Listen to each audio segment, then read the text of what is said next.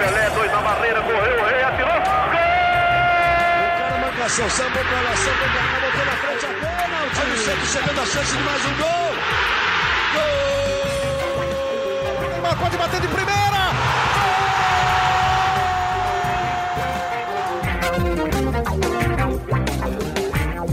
Um orgulho que nem todos podem ter. Eu sou Leonardo Bianchi, esse daqui é o GE Santos, podcast do Peixe no GE e o podcast de um dos oito melhores times do continente. É isso mesmo, o Santos está nas quartas de final da Copa Libertadores da América, com uma pitada de sofrimento, com direito à polêmica, atrapalhada de Néstor Pitana, árbitro da partida, mas com muita determinação, o Santos segurou a LDU, perdeu por 1 a 0 é verdade, mas levou a vaga por causa do gol fora de casa. Para falar dessa partida, dessa classificação e da até agora excelente campanha do Peixe na Libertadores e também para projetar o final de semana de Brasileirão, porque tem clássico agora no sábado às 5 horas da tarde, Santos e Palmeiras. Para falar disso tudo e muito mais, estou aqui com Bruno Gilfrida e Gabriel dos Santos. E aí, Gabriel, tudo bem? Fala Léo, fala Bruninho, todo mundo que escuta o podcast de Santos. Pois é, né? O Santos perdeu para a LDU em casa, mas se classificou devido à vantagem conquistada lá na altitude de Quito é, na semana passada. É, e tem, como você falou, uma campanha muito boa na Libertadores. Agora são sete jogos, cinco vitórias, uma, um empate e uma derrota. É, e agora aí vai esperar Grêmio ou Guarani, que vão jogar aí nessa semana. É, o Grêmio tem a vantagem, né? E podemos ter um confronto brasileiro aí nas quartas de final da Libertadores. É isso, é isso. Um jogo com experiência, com cara de Libertadores, Gilfrida, tudo bem? Fala, Léo, Gabriel, com cara de Libertadores, né? Até demais.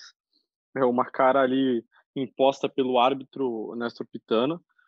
É, acho que o jogo em si não teve tanta polêmica, assim, né? não teve muita confusão. É, os jogadores estavam tranquilos até aqueles minutos finais ali que não eram para ter existido. Mas foi um jogo, acho que bom do Santos, principalmente no primeiro tempo. E aí no segundo o ritmo caiu um pouco. Pois é, eu tenho essas teorias do Nestor Pitana, ele sempre deixa todo mundo irritado em campo. Quem assiste, quem joga, quem narra, todo mundo. Quem estava nas tribunas do Santos na Vila Belmiro ontem assistindo o jogo, como o Gabriel.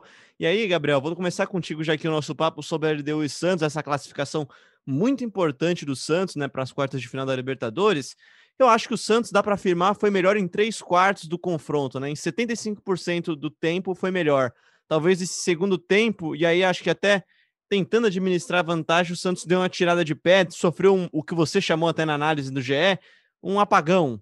Pois é, Léo, pois é, eu concordo. Acho que o Santos conseguiu ir bem nesses três quartos aí de, de tempo da, da eliminatória, mas no segundo tempo ontem deixou um pouco a desejar, né? O primeiro tempo foi muito bom.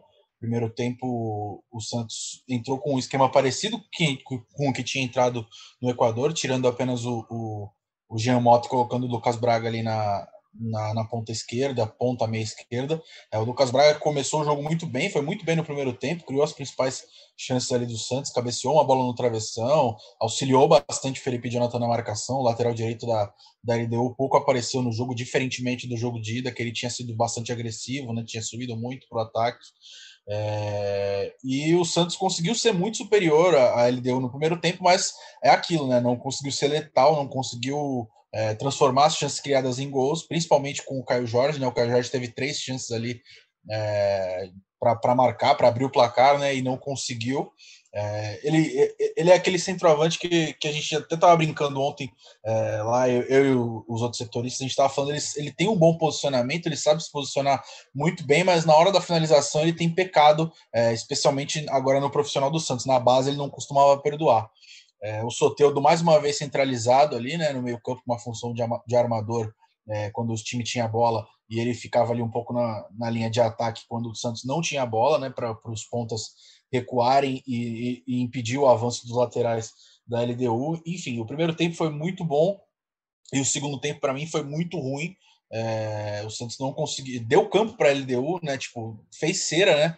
É, jogando em casa contra a LDU, que é um adversário é, limitado tecnicamente, né? Quando, principalmente quando não está na altitude. Então, como a gente já tinha falado aqui no, no podcast da semana passada, a LDU só tinha vencido um jogo na Libertadores, é, longe da altitude, que foi contra o Binacional, que é aquele café com leite que a gente também tinha falado.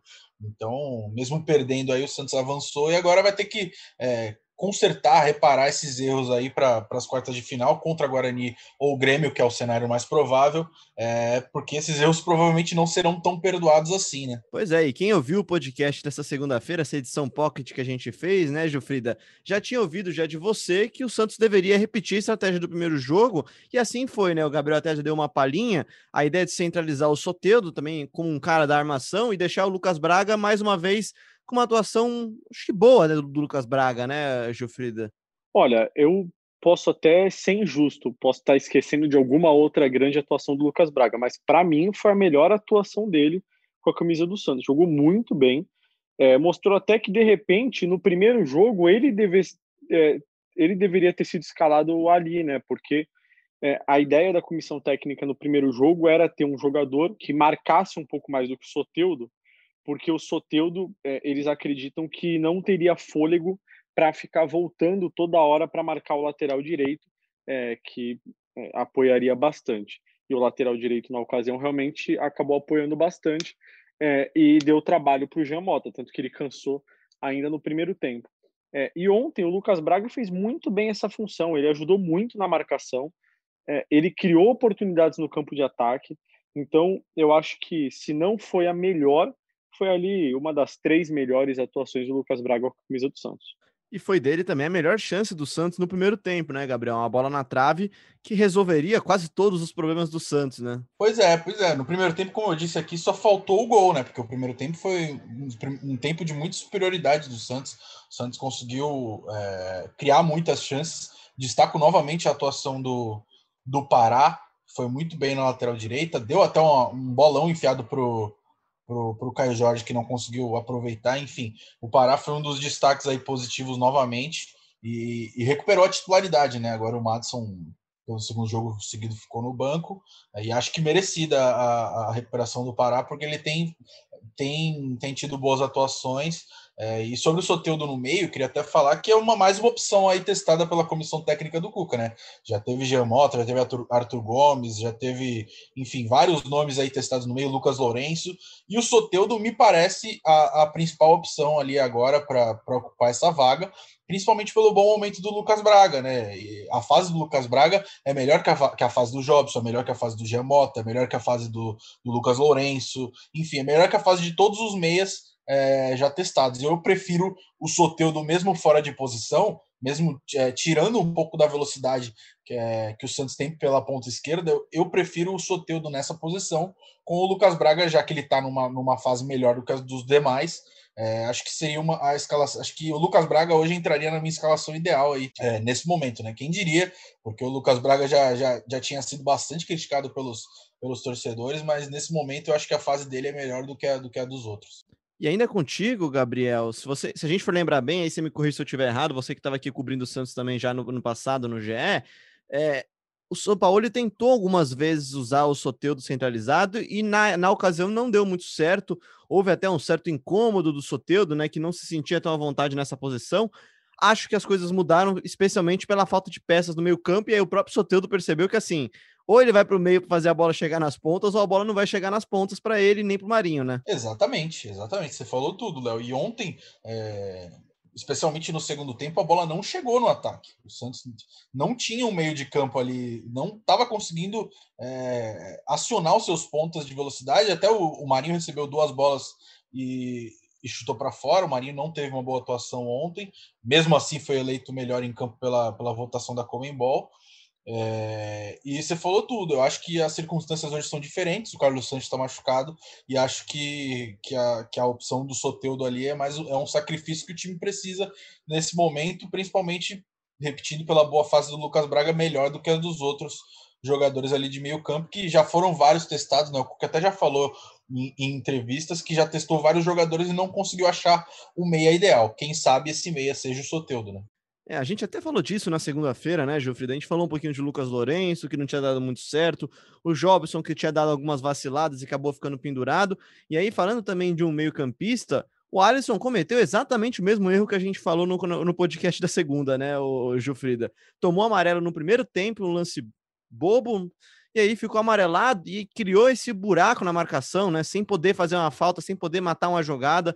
Parece que sempre com medo. Acho que é, o Alisson, para mim, ficou muito claro que ele estava com receio de fazer uma segunda falta e tomar um segundo amarelo e ser expulso, né? É verdade, Léo. Ele, assim como o Jobson, cometeu uma falta boba ali ainda no primeiro tempo, né? É, e num jogo de Libertadores que é sempre tão pegado, é, é sempre tão faltoso e, e, sempre cheio de contatos, você ficar pendurado no primeiro tempo, ainda mais um volante, é muito complicado. O, o meio de campo ontem, como o, o Gabriel falou, acho que foi um setor que sofreu um pouco, né? É, principalmente na criação de jogadas, porque é, o Soteudo, ele joga bem por ali, eu acho. Eu concordo que agora a melhor é a opção para o Santos, o Soteudo por ali.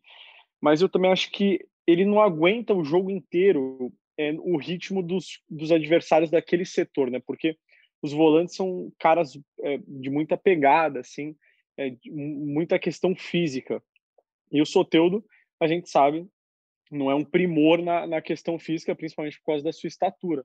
É, então, eu acho que ele sofre um pouco no decorrer das partidas para manter o mesmo ritmo. Tanto que no primeiro tempo, ele conseguiu é, acelerar muito o, o jogo, é, conseguiu achar os atacantes, mas no segundo tempo a gente não viu isso. Eu acho que ele ficou um pouco bem marcado no segundo tempo e não conseguiu se livrar dessa marcação. É até o que a gente sempre fala aqui, ainda mais você que é boleiro, né, Jufrida? É diferente demais o cara receber a bola, ainda mais do tamanho do Soteldo, que realmente é, é o menor jogador em campo em quase todas as partidas que ele joga. É, de receber de costas é muito mais complicado do que receber de lado e partir em velocidade, né? Obrigado pelo reconhecimento aí, de você que é boleiro e tal. Fazia tempo que a gente não falava da minha carreira é, na, nas quadras por aí, nos gramados.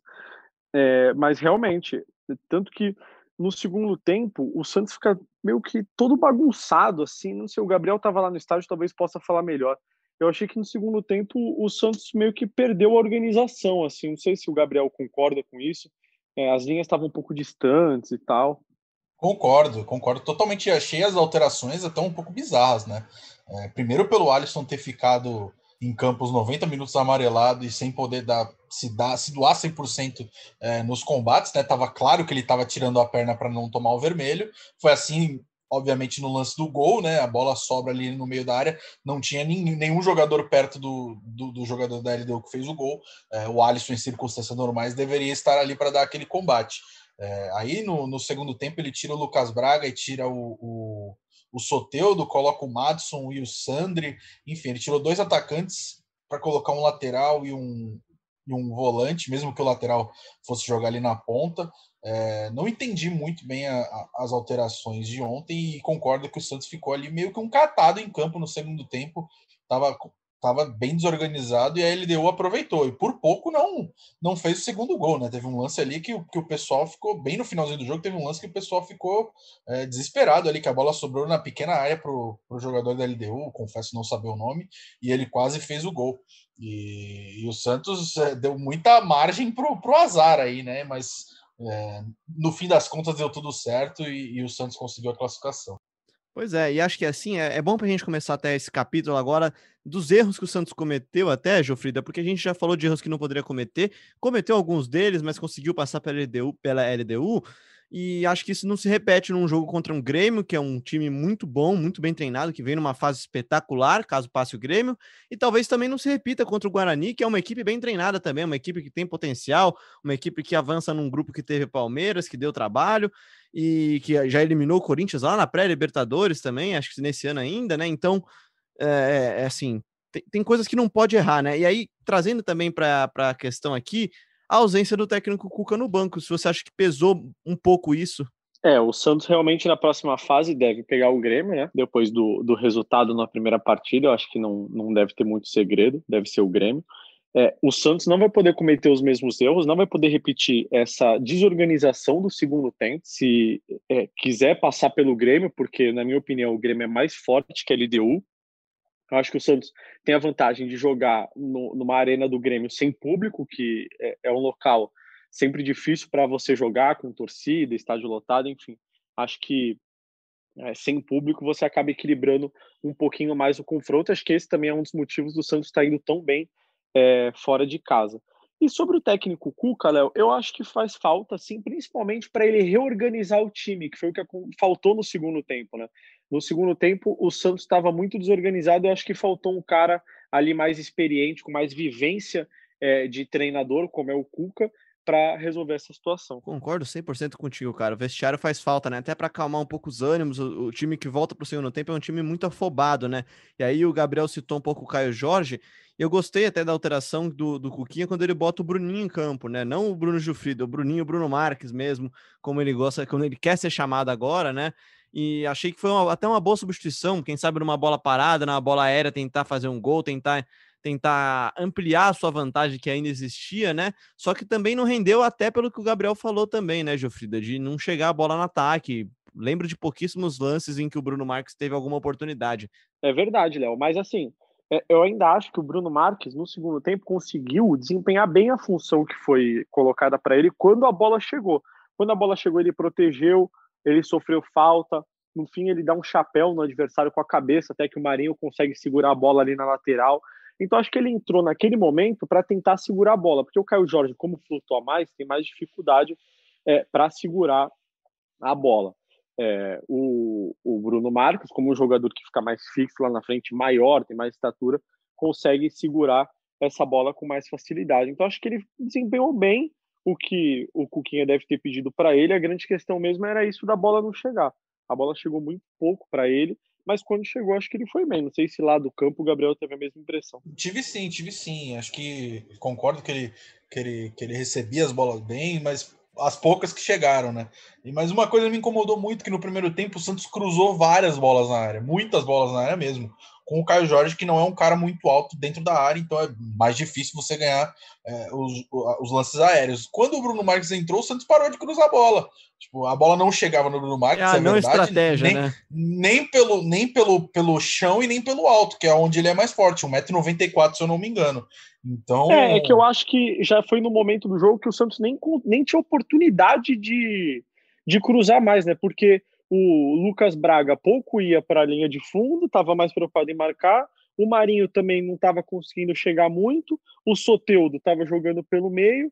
Então, acho que o, o, o, Santos não tinha nem como cruzar muito essa bola para a área. Não é nem que chegou na linha de fundo e não cruzou. Acho que o Santos sim, praticamente sim. nem teve oportunidade, né, Gabriel? Acho que é, o Santos já estava no momento do jogo em que as bolas para o Bruno eram muito mais do goleiro, do zagueiro, Exatamente. do volante, que eram rifadas para ele. Ele tinha que lutar lá com dois zagueiros, um volante e tentar ganhar no alto. Agora, chance de gol mesmo, acho que ele não teve nenhuma. Não teve nenhuma Exatamente. bola que cruzaram para ele. É, eu lembro só não, de uma que ele pegou na mesmo. lateral e segurou mesmo e sofreu falta mesmo. É, acho que essa é mais e... a função de dar uma acalmada no jogo, né, Gabriel? Isso, mas ainda sobre, sobre o Bruno Marques, eu não duvido que ele comece a ganhar cada vez mais espaço aí no, no Santos.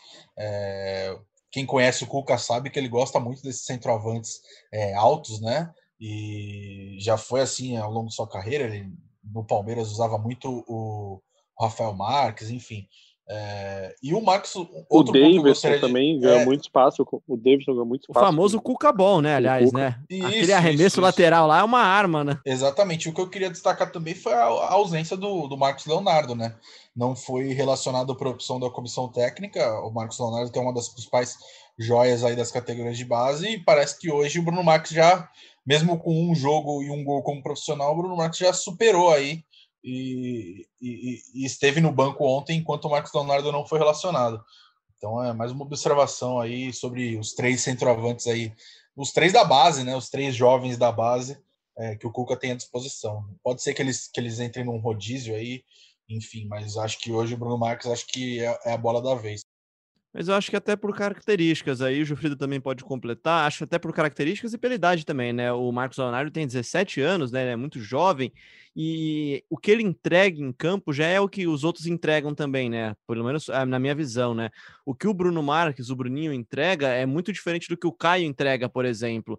E acho que especialmente esse fator que você citou agora há pouco, Gabriel, do Caio precisar aprimorar um pouco mais a finalização dele, especialmente agora no profissional, acho que isso vai abrindo um espaço maior para um cara que é um 9 mais 9 mesmo, né? Não que o Caio não seja bom, muito longe disso, acho que o Caio é muito bom jogador, só que acho que ele precisa se adequar para não perder tantas oportunidades, né? É, então, é, o Marcos Leonardo, eu acredito que tenha características, como você disse, mais parecidas com a do Caio Jorge, por exemplo. Ele é um cara mais leve, mais baixo, é, ocupa bem os espaços fora da área, mas ele é um bom finalizador. Assim como o Caio Jorge também sempre se mostrou um bom finalizador. A questão é que agora ele não vem numa boa fase e não vem conseguindo é, marcar seus gols. Ontem, caramba, tiveram duas chances. Ele teve uma de cabeça que foi quase embaixo do gol, assim, que ele antecipou. O zagueiro fez o mais difícil e cabeceou reto. Era só. Era uma bola muito até mais, de, mais fácil de fazer o gol do que o Bruno Marques teve de possibilidade na partida contra o esporte fez. É, o, o Caio Jorge ontem, aquela de cabeça, foi muito mais fácil. Ele antecipou o zagueiro, a bola meia altura, era só ele cabecear no canto, ele cabeceou reto para fora. É, então, assim, eu acho que ele e o Marcos Leonardo não tem uma coisa que o Bruno Marques tem, que é essa possibilidade é, de você mudar as características do jogo. É, se o Cuca tira o Caio Jorge para colocar o Marcos Leonardo, ele meio que mantém a, a mesma característica e muda o jogador. Aí o Marcos Leonardo pode estar tá num dia mais inspirado, é, pode é, acertar uma bola que o, o, o, o Caio Jorge não acertaria, ele pode estar tá num. Enfim, estar tá com a pontaria melhor, diversas coisas, mas a característica eu acho que é praticamente a mesma. Com o Bruno Marques, o Cuca consegue algo diferente. Ele consegue mudar o estilo de jogo do Santos, ele consegue fazer com que o Santos use mais as bolas alçadas na área, então, eu acho que por isso que o Cuca acaba preferindo o Bruno Marques nesse momento. Não é nem questão de quem é melhor e quem é pior, mas eu acho que são características parecidas entre Caio Jorge e Marcos Leonardo e características diferentes do, do Bruno Marcos. Tô contigo nessa. E Gabriel, para fechar nosso capítulo aqui sobre Santos LDU, a classificação do Peixe para as quartas de final da Libertadores da América, não tem como não falar do que aconteceu no final do jogo, né, cara? Aquela, é aquele momento que você estava com o dedo no enviar já lá para enviar as, as análises, as atuações já e sim, no minuto 96 e meio já, passando dos acréscimos, uma baita de uma confusão completamente desnecessária e mais uma atuação, sim, minimamente duvidosa do Nestor Pitana, que sempre gosta de irritar quem tá assistindo o jogo. Você é fã, né, do, do Nestor Pitana, eu fiquei sabendo aí nos bastidores que você gosta ele, muito ele irrita, Ele irrita todo mundo em campo, cara. Ele irrita jogador, ele irrita banco, ele irrita jornalista. tá bom, Léo. É, pistolada à parte, achei que foi bem desnecessário ali o que rolou no fim do jogo. Ele deu seis minutos de acréscimo e toda a confusão aconteceu depois é, desse, desse tempo que ele já tinha dado. Então o jogo já tinha que ter acabado. Ele enrolou para para terminar o jogo. Aí num, num, lance ali, o jogo, como o Gilfrido até já falou, foi um jogo bem tranquilo durante, durante os 90 minutos. Eu lembro de pouquíssimas confusões. É, se teve alguma, né? É, foi uma, um jogo bem tranquilo de, de, de arbitragem, não teve polêmica, não teve nada, mas nesse último minuto aí, numa bola que o goleiro John tava ali praticamente sozinho, chega o cara da LDU, aí o Lucas Veríssimo vai querer defender o John, já fica aquele empurra-empurra, enfim, o clima no estádio já era de todo mundo falando acaba, acaba, acaba, e o jogo parecia, até a gente brincou até no grupo que a gente não tinha entendido se o jogo tinha acabado ou se não tinha, porque teve uma hora que o juiz pegou a bola, ficou no meio do campo e os jogadores ficaram do lado dele, não sabendo o que fazer também, é, aí, de, aí, tipo, depois de algum tempo, ele foi olhar no VAR e ficou 2 horas e 47 minutos no VAR para olhar. E depois acabou expulsando o Luiz Felipe. Sinceramente, eu não vi as imagens depois, não sei é, exatamente o que ele fez. É, expulsou também o Omar Feitosa, que é da, o preparador físico do Santos. Deu cartão amarelo para o John e expulsou um jogador da, da LDU. Então, acho que, que, que foi uma. O que era uma atuação bem bem calma e tranquila se tornou infeliz nesse, nesse final aí que ele poderia ter muito que poderia ter sido muito bem evitado. Ah, fora o golpe de pão que ele tentou dar no Lucas Veríssimo lá, né, o, o Gilfrida? Ele, ele chega segurando todo mundo, o árbitro, e ele é fortão, né? Ele lembra Rapaz, até um pouco ele é Daronco. Grande, ele parece até o Daronco, né, cara? Ele é grande, ele é grande. O Daronco é. Mas o Daronco ainda tem uma cara de bonzinho. O, o Pitana tem uma cara de mal, né? Tem, parece que tenta intimidar os caras. O Daronco é gente é, boa mas... pra caramba. O Pitana eu não posso dizer mesmo, eu não conheço. É, então. O. Mas assim, é o que o Gabriel falou, a atuação dele estava muito tranquila porque o jogo foi muito tranquilo. O jogo não pediu a, a participação dele, ele não teve nenhum lance polêmico teve nada assim que falar assim, caramba, o Pitana vacilou em tal momento, o Pitana foi bem em tal momento. eu acho que estava faltando a participação dele, aí ele quis participar também. Acho que talvez tenha sido isso. Dá uma parecida. Quem não gosta, né, também? Vamos lá, então. Vamos passar um pouquinho do campo aqui, gente, para a gente já seguir o nosso programa aqui. Antes de seguir falando de bola, de futebol, de bola rolando, queria dar uma passadinha nos bastidores, porque tem algumas indefinições do Santos. Isso tem sido pauta cada vez mais frequente e pode mexer bastante com o futuro do time do técnico Cuca, especialmente com a dupla de zaga, Luan Pérez e Lucas Veríssimo. E aí eu vou uma para cada um, então, para a gente matar rapidinho isso daqui. Qual é a situação de Luan Pérez hoje, Bruno Jufrida? Luan Pérez que está emprestado pelo Clube Bruges da Bélgica. Ele está emprestado até o fim do ano. O Clube Bruges é, não deve aceitar a renovação do empréstimo. O Santos gostaria de renovar o empréstimo é, para até o fim da temporada, até fevereiro, fim do Campeonato Brasileiro, porque também não tem condições é, de pagar o, o valor estipulado pelo, pelo Brood, se eu não me engano, são 700 mil euros, né? Eu tô até abrindo a matéria que eu não lembro de cabeça agora. Gabriel, se, se lembrar de cabeça, pode me ajudar aí. Mas, enfim, o Santos não tem condições de pagar. É, não, na verdade, o valor estipulado é de 5 milhões de euros. O Santos não tem condições de pagar 5 milhões de euros pelo Luan Pérez. É, então, é, tá nesse impasse, assim. Eu acredito que é muito difícil que ele fique e no máximo até fevereiro. Mais que isso, acho é, praticamente impossível. Diria que é até impossível renovar o empréstimo por mais uma temporada, por exemplo, eu vejo como impossível. E pois é, e tem uma questão, né, é, Gilfrida, que a temporada esse ano não acaba em dezembro, né? Esse que é o grande porém do Santos. A final da Libertadores, por exemplo, se eu não estou enganado, está prevista para dia 23 de janeiro. Digamos que o Santos chegue à final da Copa Libertadores da América.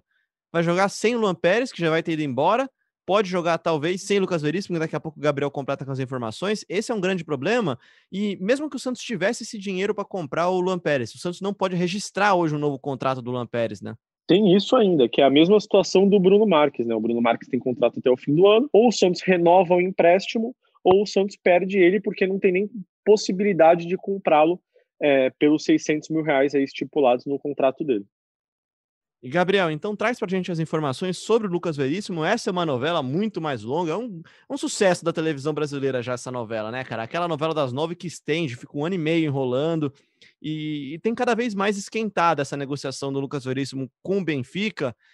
Eu queria saber de você, o Lucas Veríssimo tá chateado? O que, que você tem de informação? Se ele tá chateado, se ele queria sair? E também tem toda a questão do, do presidente Orlando Rolo tentando forçar essa saída com o Conselho Fiscal, né? Cara, tá chateado, é inegável que ele tá, muito chateado, porque é, o sonho dele jogar na Europa não é, não é antigo, ele nunca escondeu isso, ele sempre foi bem sincero com, com a torcida, com o Santos, com os próprios dirigentes. É, e, e, a vontade dele é muito sair. Ele já até falou com a gente no GE, em entrevista exclusiva, ele admitiu que ele, que ele gostaria é, ir para o Benfica, que a proposta é boa para ele. Enfim, mas não depende só do Santos, né? Não depende só dele nem do Santos, porque é, a aprovação precisa ser dos dois conselhos, o Conselho Fiscal e o Conselho Deliberativo do clube, por causa do período eleitoral. É, esses dois órgãos precisam aprovar a, a, a negociação é, num período de três meses antes da eleição, que está marcado agora para dia 12 de dezembro. É, já teve uma reunião no Conselho Deliberativo, a gente já falou aqui. Nessa reunião seria discutida essa proposta do Benfica, que é de 6 milhões de 6 milhões e meio de euros, é, cerca de 40 milhões aí na cotação atual. É, o Conselho Fiscal ele apresentou um parecer desfavorável nessa primeira reunião é, e o Conselho Deliberativo nem colocou em votação. E o Rolo é, pediu para para voltarem atrás e, e, e, dar uma nova chance para ele fazer algum ajuste na proposta, enfim. Aí ele conseguiu um, um novo ajuste com, com, um novo molde lá, mas mesmo assim não parece ter agradado o Conselho Fiscal. Vai ter a reunião que provavelmente vai definir essa questão amanhã, nessa quinta-feira, na noite, na noite dessa quinta-feira, na Vila Belmiro. O Rolo falou até que conversou, falou para o Gilfrida que conversou com o Bruno Gilfrida, com, com o Bruno Gilfrida, conversou com o Lucas Veríssimo na tarde de ontem, antes do jogo é, da Libertadores, é, falou que não dependia só do Santos, que, tem, que está tentando convencer é, o, o, Conselho Fiscal, né, é, que é o, o, órgão aí que tem que apresentar o parecer para que seja votado no Conselho Deliberativo. É, e naquelas circunstâncias que ele sempre fala, né, que essa venda seria a, a solução aí para os problemas financeiros é, a curto prazo do Santos, né? Como as dívidas é, com os jogadores, né? Com atraso de salário, direito de imagens, é, e, e, claro, além das, das punições na FIFA, das pendências com outros clubes.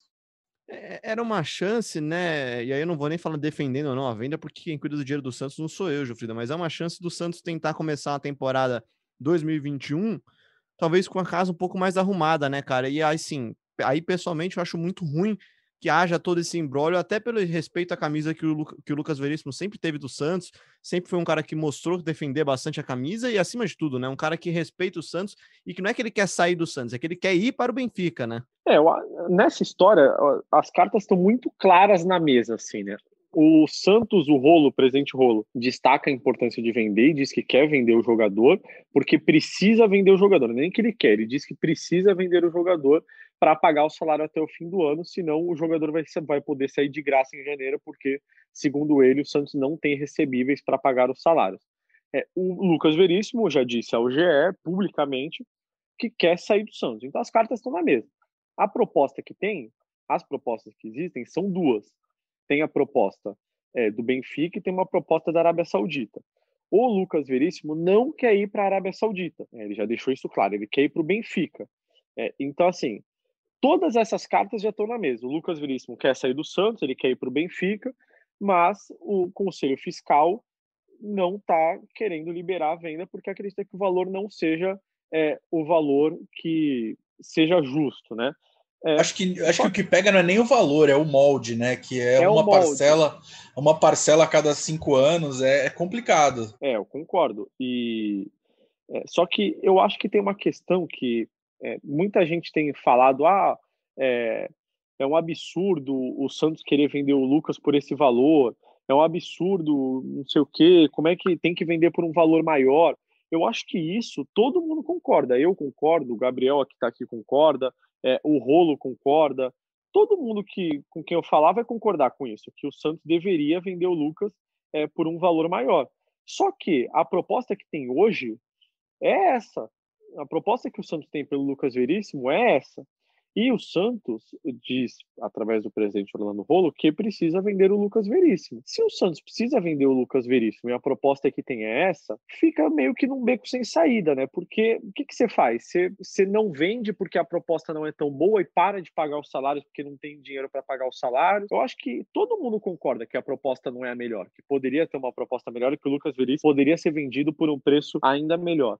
É, mas a proposta que tem é essa. É, se o Rolo tivesse duas propostas na mesa, uma do Benfica de 6 milhões e meio, pagando 1 milhão agora de euros, e o resto a perder de vista, e tivesse uma outra de 15 milhões de euros à vista do Real Madrid para ele ir agora, e aí o rolo recusasse do Real Madrid para vender para o Benfica, aí eu entenderia. Mas a proposta que chegou é essa. Ah, mas caramba, ficar falando que o Santos está todo endividado, isso daí não é novidade para ninguém, né? O Santos está todo endividado. Não precisa eu, não precisa o Léo e o Gabriel aqui falar que o Santos está endividado. Claro, eu acho que talvez quanto mais você fala, pior fica, mas a proposta do Benfica é essa. E se não vender, aparentemente não tem dinheiro. Isso é o que o presidente do clube diz. É, enquanto não me provar o contrário, eu vou acreditar. Agora, se tem 100 milhões lá guardado, aí eu já não sei, mas eu acredito que realmente não tem dinheiro, porque o Gabriel sabe, cobre o Santos há alguns anos aí já, ininterruptamente, e sabe que o Santos vive uma crise financeira. Viveu em todos esses últimos anos. Então, assim, não, não vive uma situação confortável. E aí a proposta que tem é essa. Claro que poderia ser melhor, mas a que tem no momento é essa. Bom, certo é que o Santos vai precisar resolver essas pendências, porque passa mês, passa mês, o dinheiro não tá chegando ainda, enfim, temporada deste ano não irá acabar este ano, né? Acabará em fevereiro deste ano. Voltando para o campo, gente, sabadão, novidade, aliás, né? Mudança de horário, mudança de dia desse jogo. Sabadão, às 5 da tarde, tem Santos e Palmeiras clássico jogão decisivo para as pretensões do Peixe no Brasileirão. Isso porque as duas equipes têm os mesmos 37 pontos, só que o Palmeiras ainda tem um jogo a menos. Então é vencer para se consolidar na frente nessa briga pelo G4. O Santos, que hoje é o sexto colocado e também tem a mesma pontuação do Inter, que é o quarto e pega o líder Galo fora de casa. E dois pontos a menos que o Flamengo, que também tem clássico, pega o Botafogo no final de semana. Ou seja, a depender do seu e dos outros resultados, pode até acabar em terceiro colocado e por isso não dá para desprezar e não dá para abrir mão do Campeonato Brasileiro que está aí e o Santos também faz uma campanha muito boa, para minha opinião, pelo menos, Gabriel. Pois é, como você disse, é um jogo, um confronto direto aí, né, por essa parte de cima da tabela. É, o Santos que tem tido dificuldade pra, em clássicos em, em 2020, tem mais um aí para para tentar se manter ali entre os líderes do, da competição, né? E especialmente contra o Palmeiras, que vive uma boa fase agora sob o comando do, do Abel Ferreira, joga é, hoje pela Libertadores, então vai ter um dia a menos aí de descanso. É, mas é um jogo que o Santos precisa focar na vitória e, e, e só na vitória, né? Outro resultado não interessa é, principalmente porque o Palmeiras tem um jogo a menos, enfim, e outros times que estão acima do Santos também têm jogos a menos do que o Santos. O Santos fez todos os jogos do campeonato, não teve nenhum jogo adiado ou, ou, ou cancelado, enfim. É, mas eu concordo contigo que é uma campanha boa do Santos no brasileiro, mas precisa parar de, de, de vacilar na Vila Belmiro, né? É, o que antes era um alçapão aí e, e intimidava os adversários é, sempre que jogavam aqui, sem a presença da torcida por causa da pandemia do novo coronavírus, é, tá, tem sido complicado. O Santos tem dado umas derrapadas na Vila Belmiro. É, precisa parar com isso e, e, e também com, com, a oscilação em clássicos. Né? Nesse ano, se eu não me engano, não ganhou nenhum. Pois é, né? E, e, e Jufrida, são quatro equipes com 37 pontos. Inter, Palmeiras, Santos e Grêmio. Todo mundo tá com 37. Só que desses dois aí, o Inter tá em queda, tá em queda de rendimento, o Palmeiras tem um jogo a menos e o Grêmio tem um jogo a menos. Ou seja, o Santos não vencer significa basicamente abrir mão desse G4, pelo menos agora a curto prazo, né? Queria saber de você o que, que tem de desfalques e como é que o Santos chega para essa partida. Terá o técnico Cuca de volta, né? Terá o técnico Cuca de volta. O Santos é, não tem o Jobson, né? Que levou o terceiro cartão amarelo, não pode jogar. De resto, o time deve, deve ser praticamente o mesmo que entrou em campo contra a LDU. E eu acho que o principal é isso que o Gabriel falou: o Santos voltar a ter confiança de jogar na Vila Belmiro, né? Porque ontem classificou, mas perdeu. É, ganhou do esporte, mas sofreu aquele susto. Eu acho que falta o Santos voltar a dominar é, seu estádio como nos anos em que tinha público, né? Agora sem público parece estar um pouquinho mais complicado. Já é, tá, já é cedo para falar de provável time, Gabriel. Ainda o Santos que volta a, a, treinar ainda essa semana, tem um dia mais de preparação do que o Palmeiras, que a gente já falou, joga nessa quarta-feira. Cara, cedo não é. Eu, eu, eu não acho que, que vai ter muitas novidades aí no time. É, como o Geofrida falou, o Jobson tá suspenso. É, Jobson que nem entrou no jogo da, da Libertadores, né? então é, eu acredito numa equipe bem parecida com quem entrou em campo aí na, é, no jogo contra a LDU. O John, agora novo titular do gol, né? É, Pará, Lucas Veríssimo, Luan Pérez e Felipe Jonathan.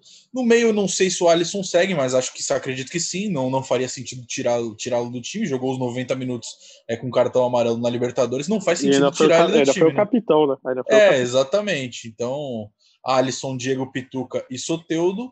Marinho, Caio Jorge e, e, Lucas Braga. Eu acho que esse é o time que eu iria, pro, pelo menos. Tá certo, então se é o time que você iria, eu tenho certeza que o Cuca vai levar em consideração isso ainda. Santos que pega agora o Palmeiras nesse final de semana, depois enfrenta o Flamengo fora de casa. O Flamengo já eliminado da Copa do Brasil da Libertadores, vem aí tropeçando, então um jogo parelho também. Depois vai também ficar no Rio de Janeiro para enfrentar o Vasco tem o Ceará também. Esses são os últimos jogos do Santos no Brasileirão neste ano de 2020. Para fechar de vez o programa, então, Gilfrida, seu palpite para Santos e Palmeiras, Palmeiras e Santos, às 17 horas desse sábado. Meu palpite é 2 a 1 para o Santos, Léo. Seria otimista dessa vez. Gostei do seu palpite. Eu, eu, eu, devia começar os palpites aqui, porque aí depois parece que eu estou copiando os outros. Vai lá, Gabriel. Meu palpite é 2 a 0 para o Santos. Para variar, então, vou fazer 1 a 0 então para o Santos. Então, temos unanimidade, então, que o Santos chega melhor nessa partida, chega favorito contra o time do português Abel Ferreira, que também vem em alta também. Então vamos lá, a gente vê e vocês acompanham sempre aqui no GE. Globo também. Gabriel, um grande abraço. Valeu, Léo, valeu, Bruninho e todo mundo que acompanhou a gente no podcast GE Santos. A gente volta na semana que vem para falar muito do clássico e também, obviamente, da Libertadores, né? É isso, é isso. Daqui a pouco a gente volta para falar muito mais sobre esse Santos que, que vai fazer no ano de 2020 muito bacana até agora, né, Jofrida? Um grande abraço para você também. Obrigado, Léo. Sempre um prazer participar aqui com vocês e eu concordo. Acho que o Santos vem fazendo um grande ano. É, 2020, com, na minha opinião, não não, não se tinha tantas expectativas da torcida do Santos como o time vem correspondendo dentro de campo. É isso, muito obrigado também a você que nos ouviu até aqui. Lembrando que você encontra o GE Santos sempre na sua plataforma tocadora favorita, também sempre no ge.globo barra podcasts ou direto no ge.globo barra Santos. Se inscreve, segue a gente no seu tocador, avalie a gente, mande sempre mensagens pra gente também lá, ou tem arroba beijofrida. Qual que é o seu Twitter mesmo, Gabriel? Arroba, underline, Gabriel 2, o número, Santos. É, tem numeral no meio, complica tudo. Eu sou arroba Leme Bianchi. esse Underline, numeral. É, é muito Deus. difícil, cara. É muito difícil. Tem que ser de uma Cara, vez só. Experimentem ter o nome Gabriel dos Santos pra fazer uma arroba. É a coisa mais complicada da história do Twitter. velho. Grande abraço, Gabriel. Grande abraço, Gilfrida. Eu sou o Leonardo Bianchi. Esse daqui foi mais um G Santos que volta agora na próxima segunda-feira.